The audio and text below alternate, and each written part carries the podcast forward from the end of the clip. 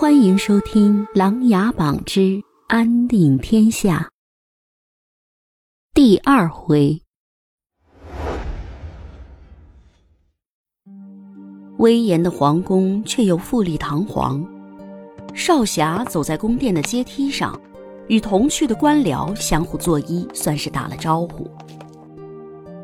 长陵王，一个苍劲有力的呼喊从宫殿红色巨柱后传来。少侠停住脚步，并没有抬头探寻，而是弯着腰向着红色巨柱方向，双手作揖。哥哥，你太过拘谨了，我们两个不需要这些虚的礼仪。再说了，你现在是长陵王，掌管百万大军，一人之下，万人之上啊！话毕，从红色巨柱后面走出了一位气宇轩昂、气度非凡的少年。他身着金丝绣边、金色蛟龙绣玉全袍，蓝色腰带夹杂金色丝线，墨发披肩整齐飘逸，白玉发冠镶嵌北海明珠，阳光灿烂般的微笑让人亲切和蔼。他缓步走到长陵王面前，向一旁的随从摆了摆手，转身向宫殿露台走去。长陵王见随从离去，赶紧快步跟了过去。太子，我萧庭生怎敢如此无礼？你乃真命天子，除了当今皇上，你才是一人之下，万人之上。长林王双手作揖，不敢抬头。行了，我的哥哥，父皇宣召了所有的大臣觐见，要商讨大禹内乱兵变之事，你可有想法？我可是早先你一步，特地在此候你的。太子望着宫殿远处的密林，若有所思。太子，大禹政变实则为虚，真正的意图是勾结北魏，挑起战事，侵犯我大梁。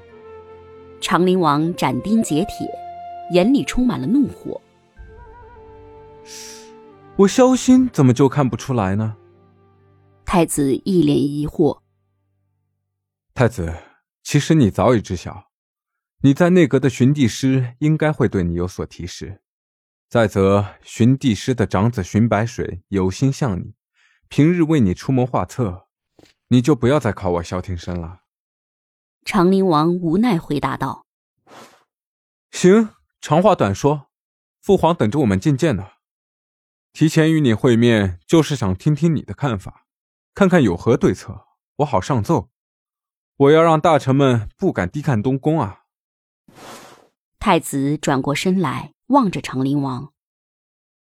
萧庭生从怀里拿出一张地图，这是生前老师挥师北上平定北魏时让飞流转交给我的，上面有对地图的注解，非常清晰的展示了未来大禹很有可能联合北魏来犯的路径。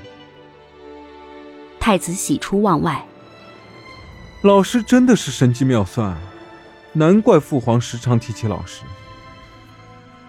是的，这次大禹政变是因北魏和大禹都遭遇了三年天灾，国库空虚不已，加之皇上刚登基之时对他们有平乱之仇，而我们也刚刚经历了三年天灾，国库面临枯竭，前面又支援大理南下平定叛乱，加上我这个少不知事刚刚上任的长陵王还无法掌控军队，他们就是想趁我大梁立足未稳，侵犯而来。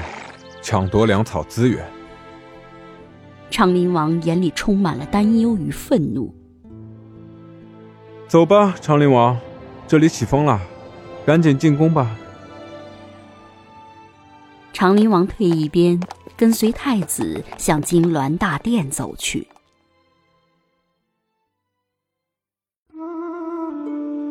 本集故事播讲完毕，欢迎订阅与分享。